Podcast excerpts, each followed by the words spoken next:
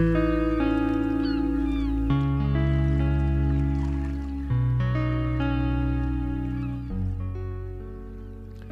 si on parlait des Ulysses?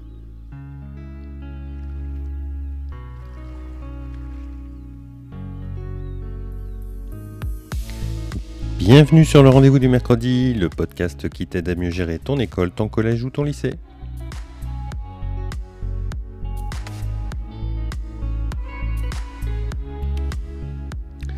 Alors rien à voir avec la commune de l'Essonne, ni avec ce héros grec. Aujourd'hui, nous parlons du dispositif ULIS, nous parlons des unités localisées pour l'inclusion scolaire. J'en avais déjà parlé avec Ségolène dans l'épisode 53. Et toi, tu fais comment avec une Ulysse? Ségolène, si tu nous écoutes, eh bien, je t'embrasse.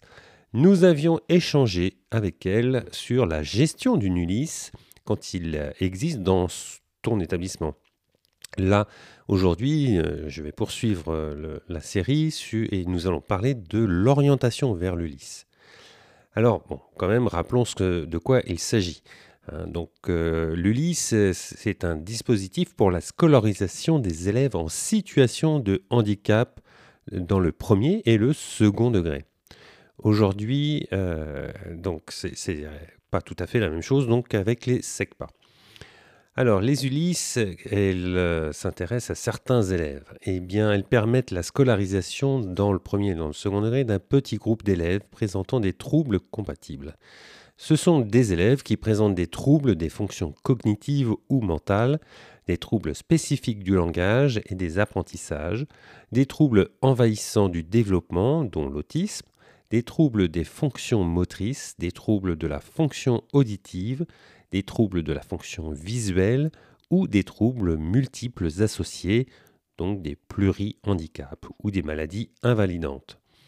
Les élèves orientés en ULIS sont ceux qui, en plus des aménagements et des adaptations pédagogiques et des mesures de compensation mises en œuvre par les équipes éducatives, nécessitent un enseignement adapté dans le cadre de regroupement et dont le handicap ne permet pas d'envisager une scolarisation individuelle continue dans une classe ordinaire. Chaque élève scolarisé au titre des Ulysses bénéficie, selon ses possibilités, de temps de scolarisation dans une classe de l'établissement scolaire où il peut effectuer des apprentissages scolaires à un rythme proche de celui des autres élèves. Alors, venons-en à l'orientation, comment ça se passe? Eh bien, ce sont les commissions des droits et de l'autonomie des personnes handicapées, donc les fameux CDAPH, qui décident de l'orientation d'un élève vers une Ulysse et qui lui offre la possibilité de poursuivre en inclusion des apprentissages adaptés à ses potentialités et besoins, et d'acquérir ainsi des compétences sociales et scolaires, même lorsque ces acquis sont très réduits. Donc tu l'auras compris, une orientation en Ulysse se décide d'abord en, réunion d'équipe de suivi de scolarisation, appelée aussi ESS. L'orientation en Ulysse fait donc partie d'un PPS. Alors que font les élèves dans cette structure? Que deviennent-ils? Eh bien, l'ULIS permet l'inclusion des élèves dans des classes ordinaires. Euh, par exemple, dans mon école, tous les matins, quasiment 100% des élèves, euh, allez, 99,9% des élèves euh, vont démarrent la classe avec dans, une classe ordinaire, pardon, et puis en fonction de leur projet, soit ils retournent euh, dans leur classe d'Ulysse, soit ils poursuivent la leçon euh, qui, qui, va démarrer le matin, et puis après ils ont bien sûr des aménagements euh, pour tout au long de la journée. Alors, donc pour certains, il va s'agir d'aller en classe juste le temps de faire l'appel et, et, les activités de début de journée à l'école, et pour d'autres, c'est de suivre les cours de maths. Et quand ils ne sont pas en classe ordinaire ou en soins, ils travaillent avec la coordinatrice Ulysse. Chaque élève est ainsi inscrit dans sa classe de référence de l'élémentaire au collège. Il dispose d'un emploi du temps individualisé organisé à partir de l'identification des besoins éducatifs particuliers, relation avec les compétences fondamentales à acquérir tout au long de sa scolarité. Pour les élèves dont le projet de formation prévoit à l'issue de la scolarité en collège l'accès à une formation professionnelle, Des stages en entreprise organisés par voie conventionnelle sont proposés afin de construire un projet professionnel.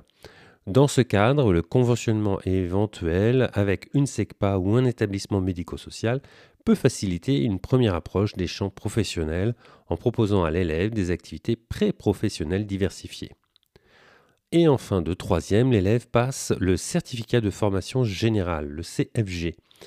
Pour les élèves bénéficiant de l'ULIS lycée, dont le PPS prévoit la préparation d'un diplôme de l'enseignement général ou technologique, l'équipe pédagogique, singulièrement le coordinateur de l'ULIS, accompagne le projet de poursuite, d'études et prépare les élèves aux conditions particulières de travail qu'ils rencontreront dans l'enseignement supérieur. Donc, l'ULIS est bien un dispositif qui permet de scolariser des élèves présentant des troubles des fonctions cognitives ou mentales. L'orientation euh, se propose en ESS et elle est validée par une commission. La famille reste décisionnaire, c'est-à-dire qu'elle peut refuser une telle orientation. Elle peut aussi euh, décider de retirer son enfant de l'ULIS. J'espère que cet épisode t'apportera des réponses à ton questionnement et je te souhaite une bonne journée. Un grand merci pour ton écoute. Je suis François Jourdain et chef d'établissement d'une école et formateur. On se retrouve tous les mercredis pour partager nos astuces, nos expériences et rencontrer des personnes inspirantes.